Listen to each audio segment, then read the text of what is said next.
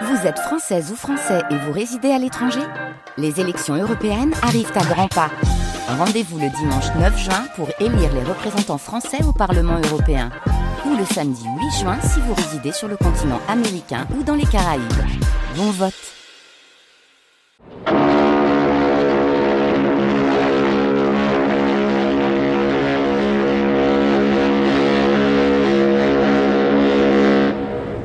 aller en Amérique, il prenait un bateau, partait pendant des années. Claudine Payès. Donc euh, ben, la famille euh, survivait sans eux. Ça posait des problèmes euh, économiques.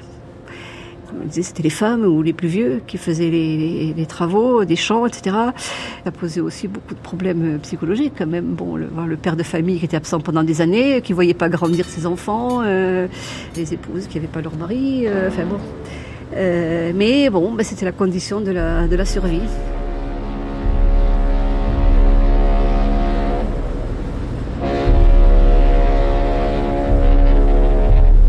Tous les bateaux n'acceptaient pas les ours.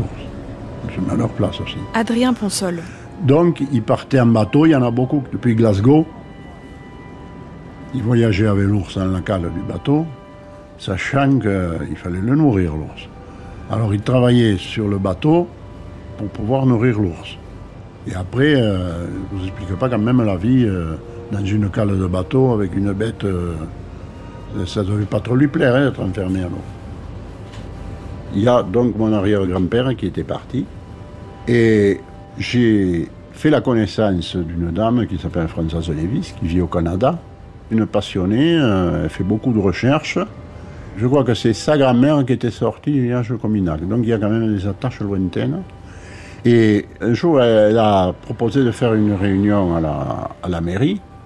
Et elle avait toute une liste noms. Et il y en a un qui m'a sauté aux yeux. euh, C'était pas bien écrit, mais elle avait dit c'est des trucs qu'elle avait relevés dans les commissariats de, de police, parce que souvent ils étaient arrêtés. Et donc c'est comme ça qu'elle a retrouvé les traces. Et il y avait un euh, Bernard Maury. Donc c'était mon arrière-grand-père.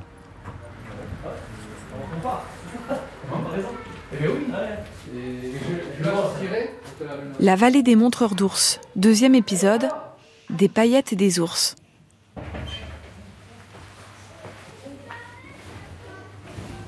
Un documentaire de Marion Touboul, réalisé par Thomas Duterre. Là, la liste, vous l'avez euh, devant vous, c'est ça? La liste voilà, devant nous, avec euh, pas mal de noms de famille, pas mal de, de familles représentées de la vallée. Il y a pratiquement toutes les familles qui ont euh, un ancêtre montreur d'ours. Et sur RC, ça représente un peu plus de 400 personnes. Ce qui est quand même pas mal, puisque en 1850, on avait 4000 habitants sur RC. L'exode rural a fait que la, la population a baissé, mais sur une période de 60-70 ans, on a quand même donc euh, 400 personnes qui ont été montreurs d'ours. Dont certains euh, ont passé quelques années, voire quelques décennies, à montrer l'ours euh, dans le monde entier. Patrice Rieux, descendant d'un montreur d'ours. Alors on a le nom, le prénom, donc l'état civil, et on a aussi le sobriquet. Le sobriquet, c'est le second nom, le nom de la maison où habitaient les, les personnes, qui va nous permettre de différencier euh, un Janco, parce qu'il y a beaucoup de Janco, il va y avoir beaucoup de Jean Barat, et sans le sobriquet, on s'en sortirait pas. La date de naissance, la date de décès va aussi nous aider, mais sans le sobriquet, euh, ça serait cause perdue. Là, par exemple, on a François Peyrat. Lui, il a été à La Havane, aux États-Unis. Oui, alors François Peyrat, dit Mathias, né en 1860, décédé euh, à RC en 1940. Il est parti alors en Amérique, a priori aux États-Unis euh, en 1886. Il était à New York en 1891. Il est euh, passé par la Havane en 1892, revenu aux États-Unis en 1893. Tous les endroits où il est allé, on arrive à retrouver ces quelques dates, ces quelques lieux dans euh, le carnet de Saltimbanque. Les montreurs d'ours demandaient un carnet pour pouvoir montrer l'ours. On retrouve ça au niveau des enregistrements des paquebots, des transporteurs maritimes qui amenaient les, les montreurs d'ours euh, aux États-Unis ou ailleurs. Françoise Lewis a beaucoup travaillé sur les journaux aux États-Unis, au Canada. Voilà la chance d'être bilingue. Alors Françoise, nous en avons euh, entendu parler il y a fort longtemps et elle a fait euh, des recherches concernant ses aïeux. Bernadette Rogal. Qui était montreur d'ours. Et elle est venue sur Olus et elle est venue bien sûr euh, rencontrer ma mère qui était l'une des personnes les plus âgées et la mémoire du village. Et Françoise, qui avait donc des parents dans un village voisin, est venue, euh, bien sûr, dans les autres villages, faire des recherches auprès des familles de montreurs d'ours. Françoise Lewis est canadienne, elle vit à Montréal. Alors peut-être qu'on pourrait essayer de l'appeler, non Ah oui, ce serait formidable de pouvoir lui parler. Ça me ferait vraiment euh, très très plaisir de l'entendre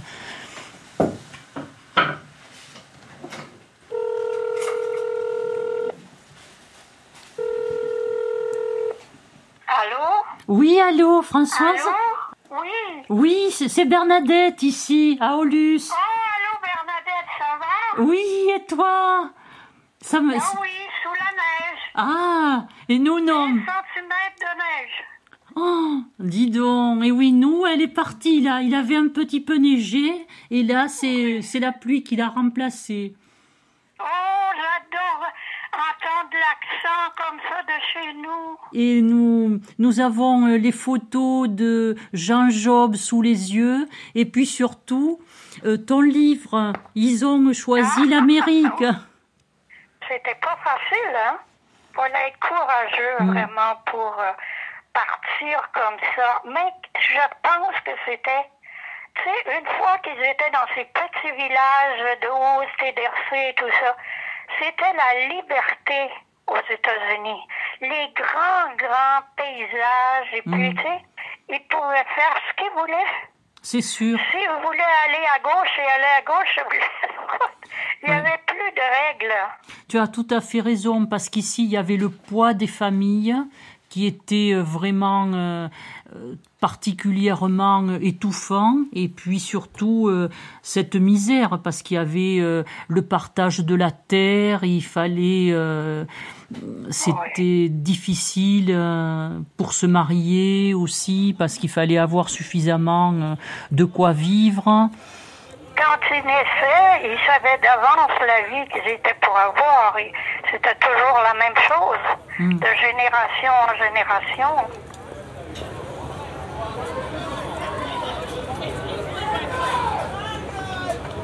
Baptiste et son ours ont passé leur premier été à New York. Sués sous le soleil de plomb qui accable les rues encombrées et transforme en fournaise leur logis. Puis vers la mer, d'un bord à l'autre de Manhattan, du Lower East Side au rive de l'Hudson. En quête d'estive, Baptiste a entraîné Martin vers le large, franchi les deux ponts gigantesques vers Brooklyn, découvert un autre monde. Les Américains dans leur quartier résidentiel ont pour le petit bonhomme noiro à béret et son animal le regard suspicieux, le réflexe peureux, qui fait se tourner vers le premier agent. Mieux vaut les aborder au bas des immeubles où ils travaillent, aux stations de métro, entre colporteurs, crieurs de journaux, cireurs de chaussures.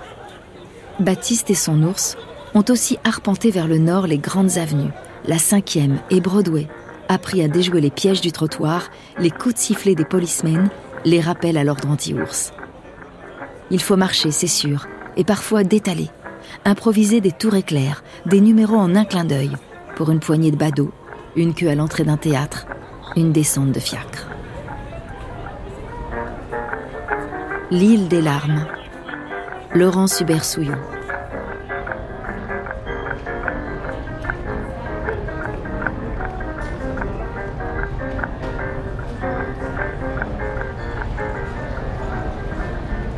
Il s'agit de deux ariégeois, 1886. Ils avaient voyagé à travers les États-Unis et le Canada avec un ours savant. Un jour, ils traversaient le pont de chemin de fer qui franchit le Mississippi à Saint-Louis lorsqu'une locomotive arriva, frappa l'ours et le transforma en steak.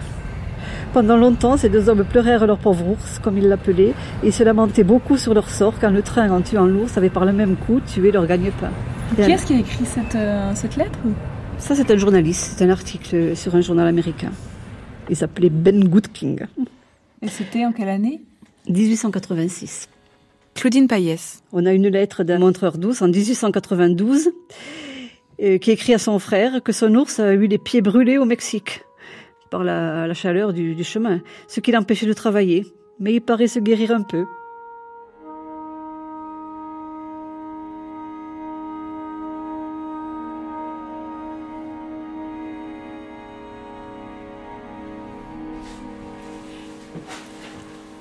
Donc vous avez un ancêtre qui était montreur d'ours Oui, l'oncle de ma mère, Jean Job, est parti en 1904 montrer l'ours.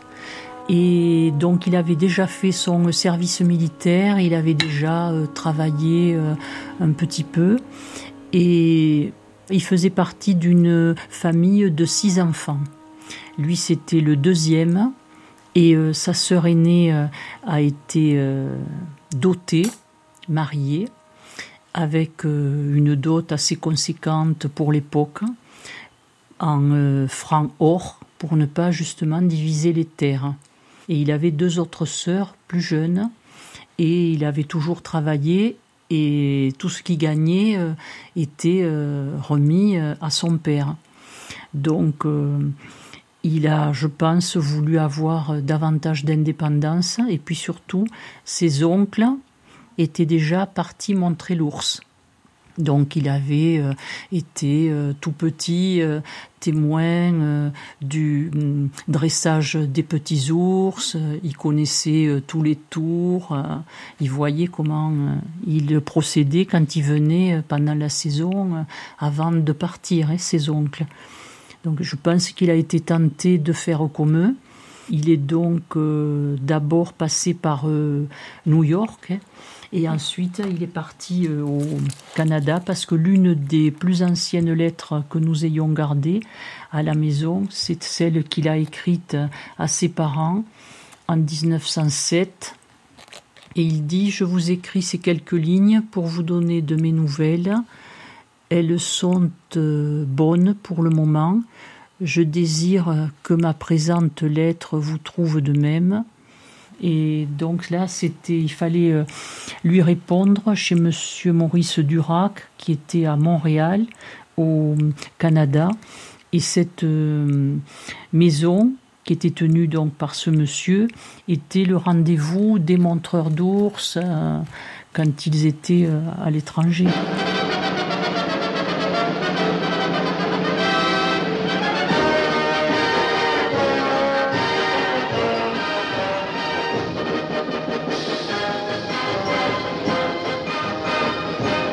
Il est parti aux États-Unis, là-bas, mon arrière-grand-père, il a été connu et il y a des, des, gars qui sont dans le théâtre et tout qui vous embauchent. Et ils ont repéré des spectacles de rue. Ils lui ont demandé s'il voulait animer les avant-premières des, des spectacles. C'est là qu'il s'est fait connaître. Ladies and gentlemen, nous n'avons pas d'éléphant à bord mais des hauts sommets de nos montagnes, est venu jusqu'à nous cet homme, avec son animal, son fauve. J'ai nommé l'ours.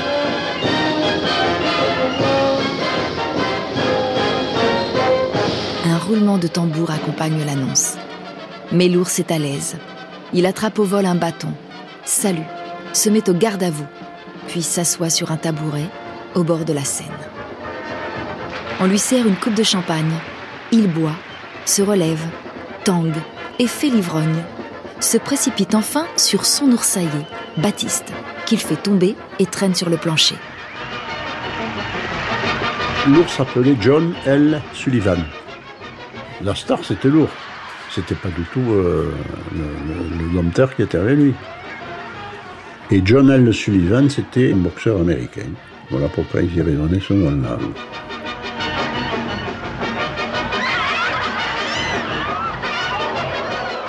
Et c'est vrai que l'ours avait un nom. Il y en a un, euh, c'était une ours qui avait eu un, énorme succès, l'ours Fatima, qui était d'ailleurs costumée aussi, qui était habillée et tout et tout. Hein. Non, il y a des photos justement où elle est avec euh, une sorte de bonnet, une robe. c'était l'ours Fatima. Parce que là, Jean-Job, il était dans ce cirque. Voilà, il était dans le cirque Chip and euh, Feltus.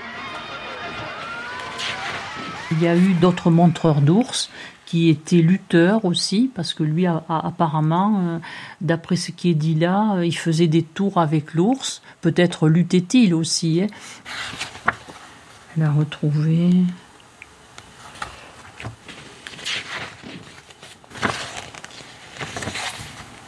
Voilà. Ici, par exemple, en 1906, dans le Times démocrate, les bouffonneries du gros ours qui est présenté par professeur Jean Job sont très appréciées autant par les adultes que par les enfants. L'animal est très bien dressé. Et là, il travaille dans le Colonial Theatre. C'est à la Nouvelle-Orléans. Il a décroché un engagement et il y joue sous le nom de professeur Job. Donc il faisait des acrobaties avec l'ours dans les théâtres Voilà, dans le colonial théâtre, là.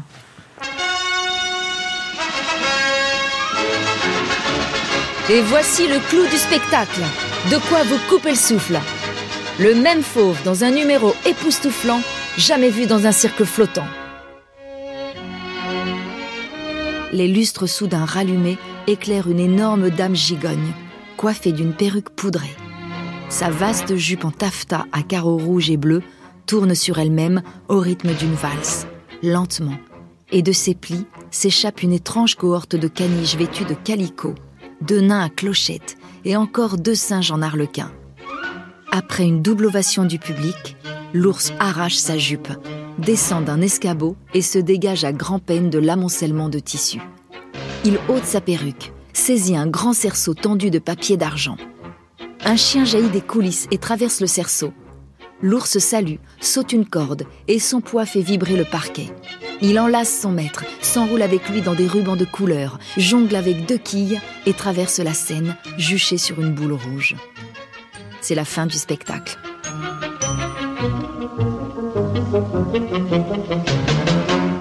Faisait le spectacle, voilà il ramassait de l'argent. Il y a un gars, il me disait, j'en ai connu deux.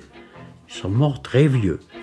Ils avaient un petit un âne là-bas pour porter les pièces d'or. Ils portaient les pièces d'or avec l'âne. Claude Dégey. Euh, les recettes des journées. Et donc vous êtes le petit-fils d'un montreur d'ours? Oui, euh, oui, oui.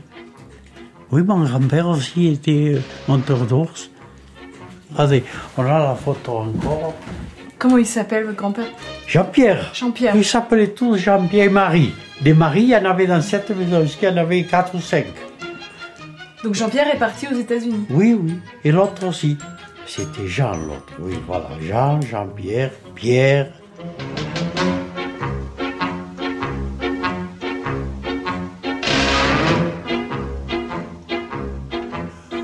Il avait travaillé dans un cirque, donc. Il faisait travailler c'était les ours polaires qui faisaient travailler. Des ours polaires Ouais, des ours blancs.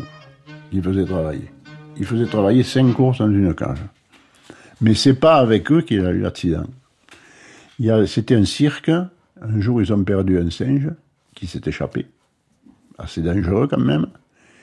Et lui, il lui a mis la main au collet comme ça pour le rattraper, sauf que le singe s'est retourné, il a mordu le bras.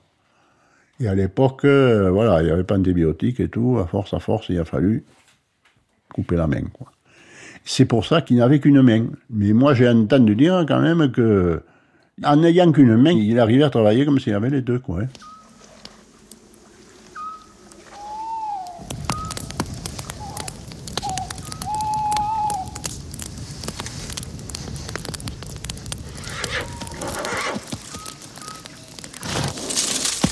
Y en avait un, un frère à mon grand-père, qui a été tué là-bas, à côté de New York.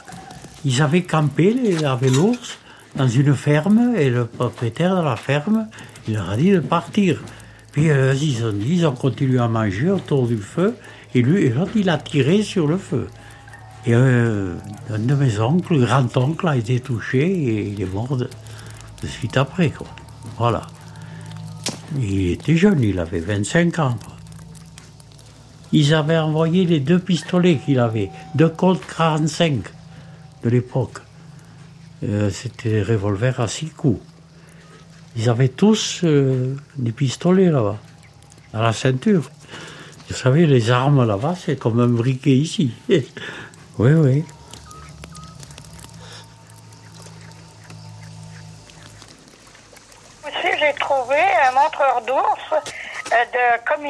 Qui est arrivé aux États-Unis à 19 ans avec un ours et qui s'est engagé dans l'armée américaine. Françoise Lewis. Et là, ils l'ont envoyé combattre les Cheyennes et les Sioux. Et c'était la guerre la pire des États-Unis. Oui, oui. La plus horrible. La plus des horrible, oui. États-Unis. Oui, oui. Et finalement, ce jeune euh. Il a déserté l'armée. Hmm. Comme ils étaient euh, grands, costauds, euh, et ils les recrutaient pour euh, aller faire la guerre. hein.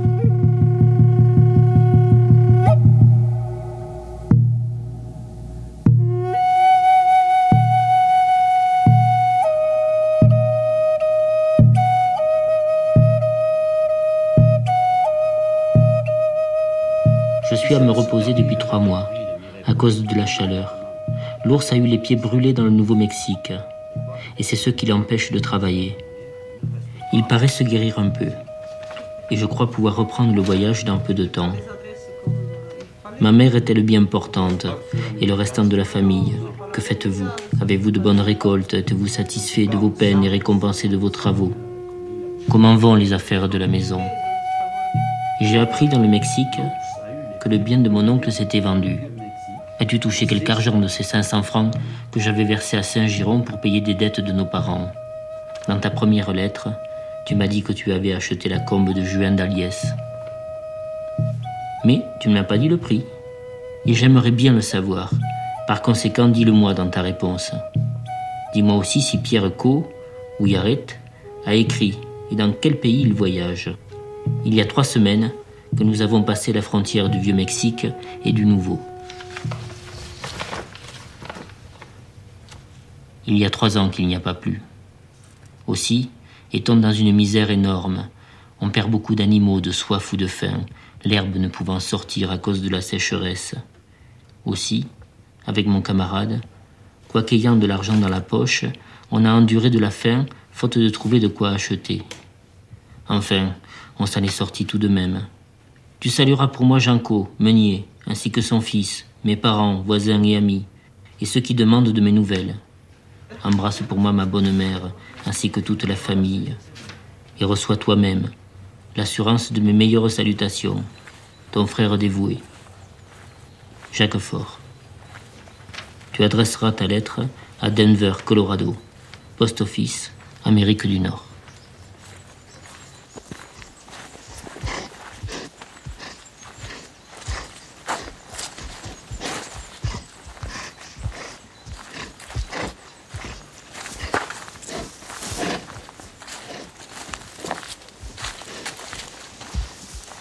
En tant que montreur d'ours, je pense qu'ils ont continué jusqu'à jusqu'à la guerre de 14. Euh, alors, beaucoup dans des cirques. Pierrette Icard. Et aussi dans ce qu'on appelait aux États-Unis des deal museums, c'est-à-dire des, des lieux de spectacle où le public payait euh, une dîme, un pourcentage d'un dollar, enfin nous sommes tout à fait minimes, et toutes les heures, les spectacles se renouvelaient. Donc beaucoup d'entre eux ont travaillé aussi euh, dans ces cirques, et puis l'activité euh, n'a pas résisté à la, à la vie moderne en fait, à la circulation. à la- donc on passe de... euh, on montre les ours un peu partout, y compris dans les grandes villes, ensuite les cirques, et ensuite on se reconvertit euh, dans l'hôtellerie-restauration.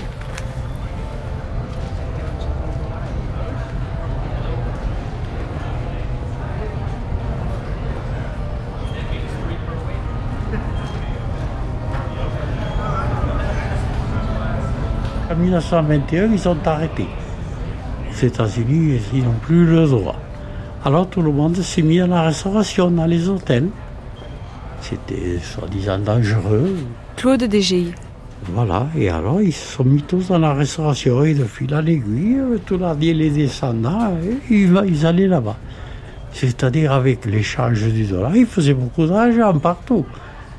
Et tout le monde a été là-bas. Mes parents ont été aux États-Unis. Ils sont rentrés en 1927. Mon grand-père avait des terres ici, mais mon père en a racheté pour s'agrandir. Vous auriez pu être éleveur alors? Mais moi j'étais, oui, on était éleveur, mon père était éleveur, et moi jusqu'à 18 ans, et puis je suis parti là-bas. Mes soeurs étaient déjà là-bas, on est parti. Et moi je suis resté 15 ans en tout. Quelle était votre vie là-bas? J'ai travaillé dans la restauration. J'ai commencé comme commis à 18 ans, et puis j'ai serveur, et puis maître d'hôtel. Voilà. J'ai travaillé dans des grands hôtels. je l'ai vu construire et puis j'ai travaillé quatre ans. L'hôtel, euh, à l'époque, il s'appelait l'Americana, qui est maintenant le Sheraton. 2000 chambres, y avait. Et puis Hilton a construit à côté 2400 chambres. je l'ai connu, le fondateur, il s'appelait Conrad Hilton. Et à l'époque, moi j'avais 22 ans, lui il en avait 85, et il venait manger dans son hôtel tous les soirs. Ah, t'es gentil. Et vous avez rencontré beaucoup d'ariégeois là-bas? Oh oui, bouh là là, oui, oui. Mais il y, a, il y en a plus qui sont morts là-bas qu'il y en a ici. Ils sont enterrés là-bas. Ah oui.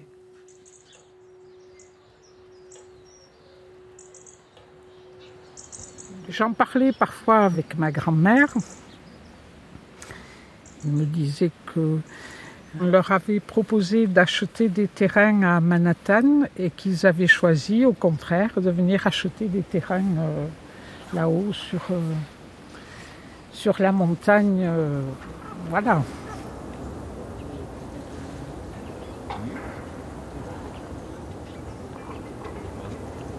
Januja s'embarcach, ramar sakute jabo, jabo et rabau et et ajouske parlek. Janou s'est embarqué, la mer secouait le navire, la peur le prit, et il dit à son ours Qu'avons-nous fait tous deux de quitter nos montagnes? Maintenant il nous faut prier pour qu'un jour nous puissions revenir.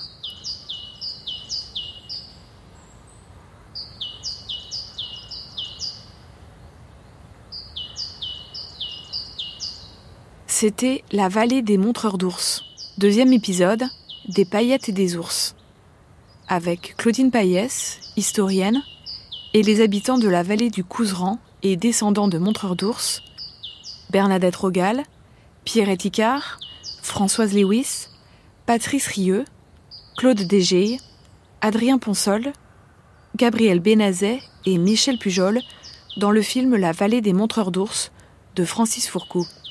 Attachée de production Sylvia Favre, coordination Christine Bernard, mixage Mathieu Tourin, un documentaire de Marion Touboul, réalisé par Thomas Duterre.